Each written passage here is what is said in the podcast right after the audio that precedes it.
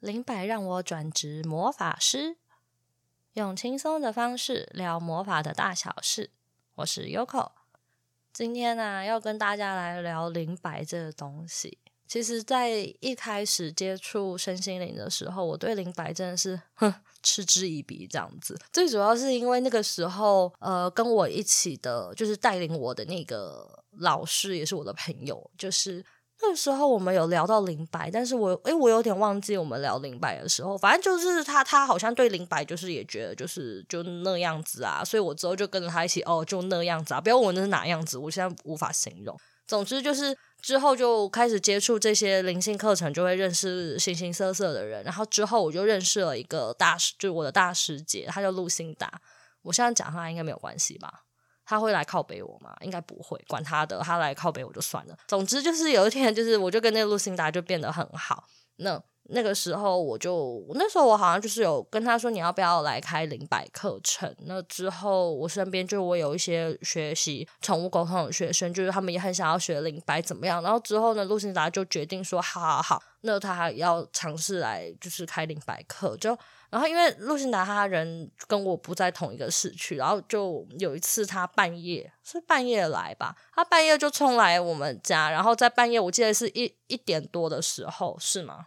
是他就是在半夜一点多的时候，在我家客厅强迫我学灵摆，然后就开始跟我说：“来，你拿灵摆，然后怎样怎样怎样的。”然后我真的没有办法专注，我就觉得天哪，我要死掉了。可是他就一直疯狂逼我，哎，然后我的灵摆就是晃动的非常的缓慢，然后。也不是那么的有力，然后那个时候，其实我看他在使用灵摆的时候，我发现他的灵摆，他的意念力真的超强的。可是我发现那个灵摆这个东西啊，它真的是令人有成就感呢。因为呃，一开始宠物沟通，我并不觉得它是一个身心灵相关的一个呃一个技能。可是之后，反正你就是这样接触接触下来，你就发现它其实就算像是身心灵技能。那个时候呢，我接触宠物沟通的时候。如果有上过宠物沟通的人，或者是有去认识宠物沟通的人，他们会知道说，这些东西都是在你脑袋中运作，就是也不是说脑袋运作啊，就是它讯息进来的时候都是突如其来，就很直觉、很直觉式的。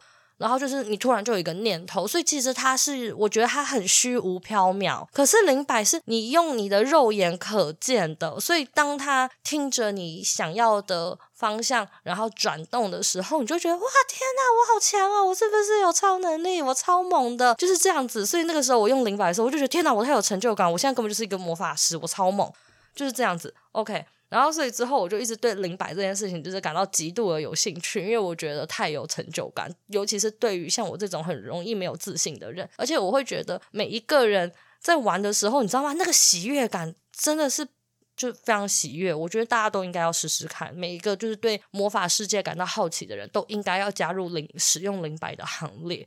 OK。好，然后反正啊，露辛达他因为正职工作太忙了，所以之后他就一直没有开那个灵摆课程。最后我就在反正就一两年前，我就跟他知会说，还是我来开这个灵摆课程。他就跟我说 OK。然后之然后到了去年二零二零年十二月，我才正式开了灵摆。我我也是把这个东西放了一年。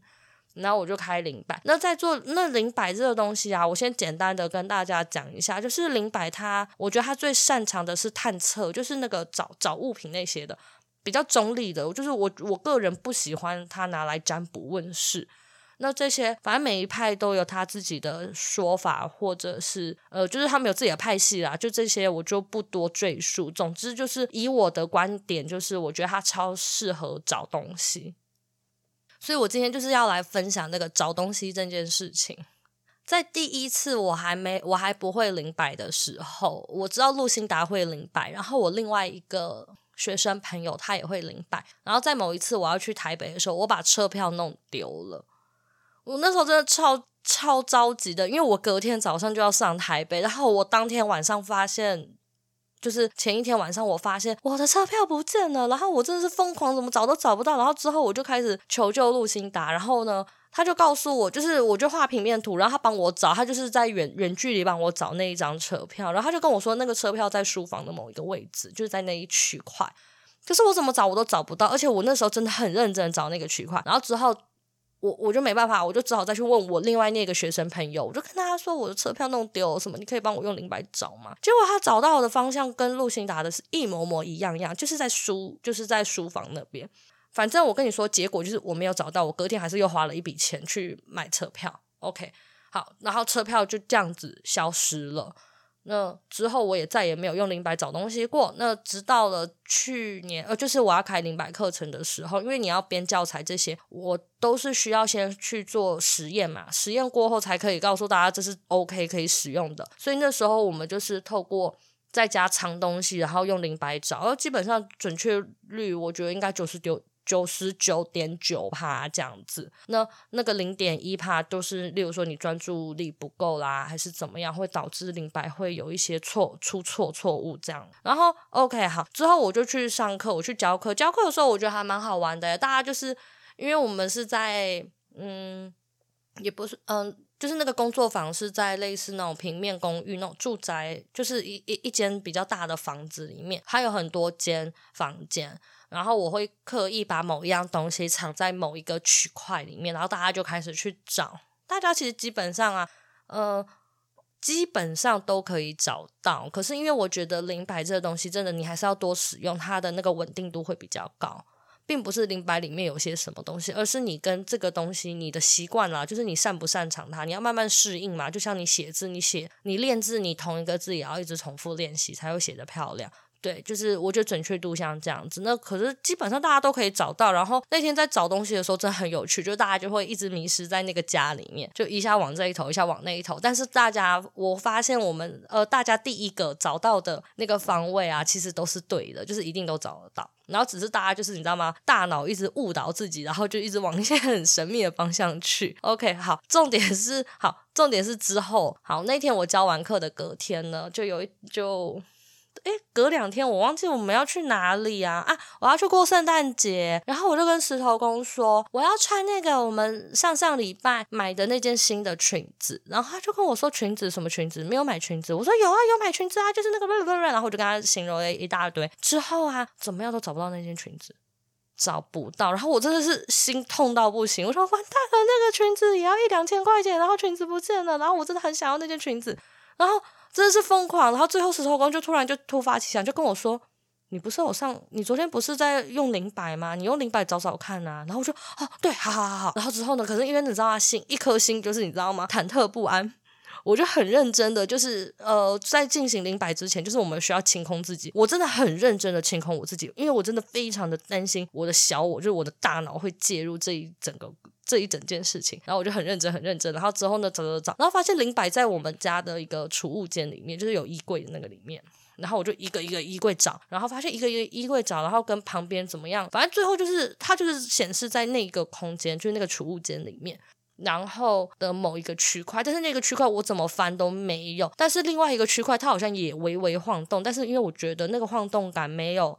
我一开始找的那个 A 区块来的明显，所以我就一直往那个方向找，我怎么样找都找不到，然后最后就跟石头公说怎么办？真的没有，这个灵摆坏掉，就是失灵了。之后石头公就跟我说，你要不要去问那个店家，他当天到底有没有把裙子放进去？因为我还买了其他东西。我那天晚上真是，我还真的传讯息去给那个店家，就他说拜托，这两个礼拜前，我现在才在收东西，我发现没有裙子，我真的觉得超丢脸的。到底是什么人可以就我？反正就是我的包裹都这样子寄来了，然后或者是买的东西，我都放那里放一个月，然后才拆。对，就是我没有当下确认，我真那天真的对那个店家超抱歉。然后到了隔天，我就一整天，我整个晚上心情超差的。然后到了隔天的时候，反正最后那店家就跟我说没有，他们他们可能有去调监视器，就说他们有把那个裙子放进去。然后好，就放进去了，所以呢，店家那边就是真的希望落空，所以最后我们又回头去找那个储物间，结果真的在那个储物间找到了，对，就是有找到，所以灵摆就是他真的找得到东西啦，只是因为那个里面太乱了，他只能告诉你，就是我发现灵摆他真的没有办法。